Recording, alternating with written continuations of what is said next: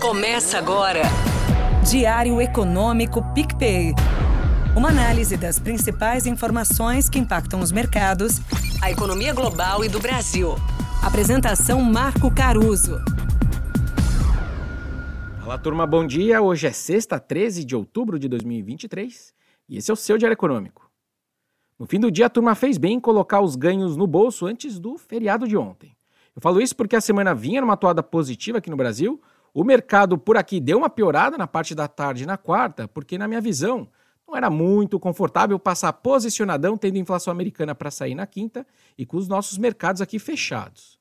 Aliás, como diz um amigo meu, os portfolio managers não queriam atrapalhar a curtição na baleia em Angra no feriado. E de fato, os detalhes do CPI deram uma azedada no humor dos investidores lá fora.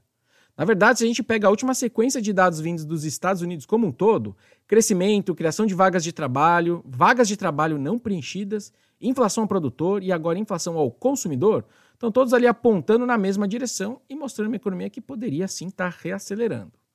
Ao mesmo tempo, as falas dos diretores do Fed não batem totalmente com isso.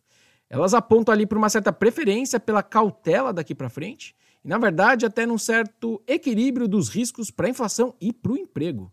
Mas enfim, o que importa para hoje é que o mercado até tem como cenário básico o fim do ciclo de alta lá nos Estados Unidos, mas voltou a subir a chance de uma nova elevação até o fim desse ano.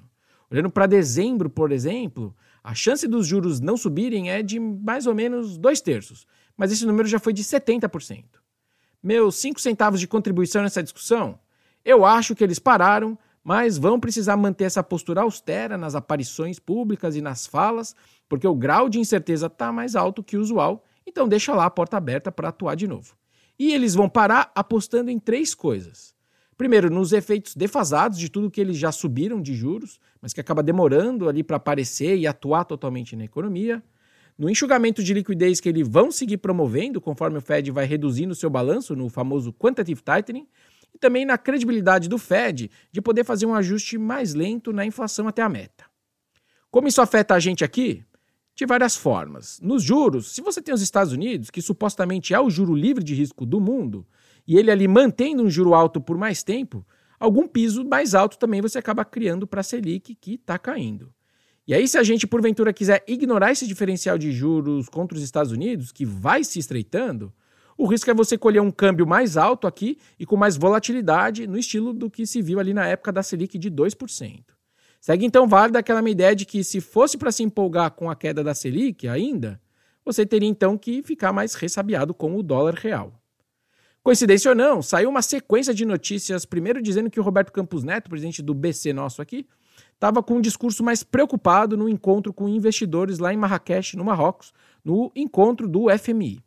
Esse papo, aliás, já estava circulando na quarta, mas ali ele já fez questão de frisar que ele estava falando do mundo emergente em geral, mas até aí o dólar foi lá e caiu e a nossa renda fixa perdeu. Para hoje, com esse externo, relembrando que o papo de juros nos Estados Unidos acaba, mas não termina, deve valer o contrário. Na verdade, dólar para cima e renda fixa também para cima.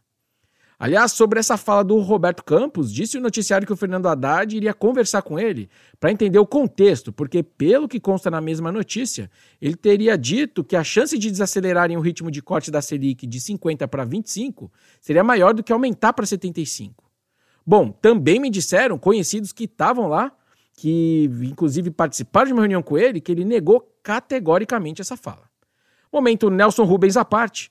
O fato que temos é que os cortes de 50 da Selic nas próximas reuniões seguem como cenário básico. Bom dia, bons negócios e sorte sempre.